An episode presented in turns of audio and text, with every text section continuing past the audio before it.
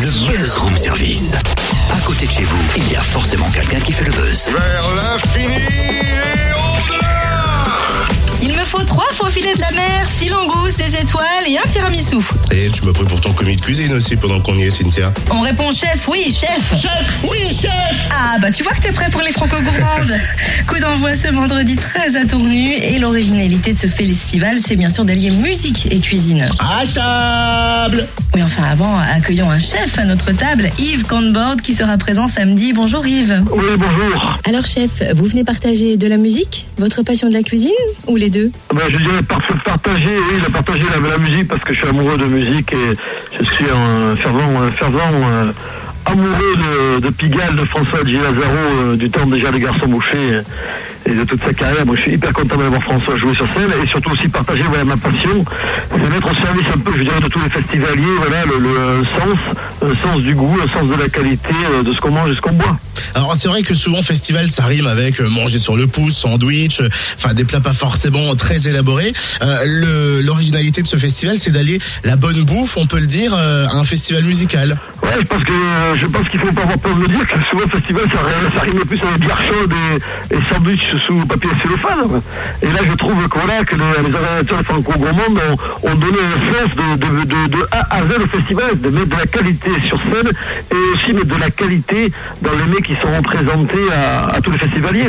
C'est faire intervenir de- des grands cuisiniers. Il y a les quatre euh, grands chefs de Tournus qui seront là, qui vont tenir un restaurant. Il y aura une superbe rôtisserie. Il va y avoir des défis culinaires avec un bon nombre de cuisiniers, surtout de la France. Et moi, je vais me mettre au service un peu de plus grand nombre en essayant de réaliser un, un palier pique-nique.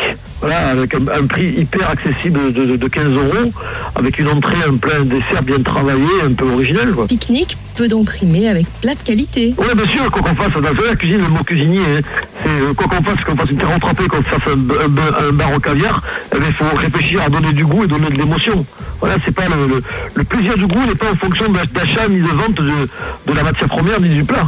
On peut avoir une jouissance extraordinaire en mangeant euh, que des- un produit qui est soi-disant basique, mais sauf que s'il est bien travaillé et mis en valeur, eh bien, si on le twiste bien, ça peut être une, super émotion en bouche. Tournu, c'est en Saône-et-Loire, la Bourgogne, la Franche-Comté n'est pas très loin. À quoi vous fait penser ces deux régions? Ah ben, je pense que voilà, je pense à la France. Je dis voilà que la France a la chance d'avoir des territoires, des, des, des régions exceptionnelles, un tout petit pays avec une telle diversité de régions.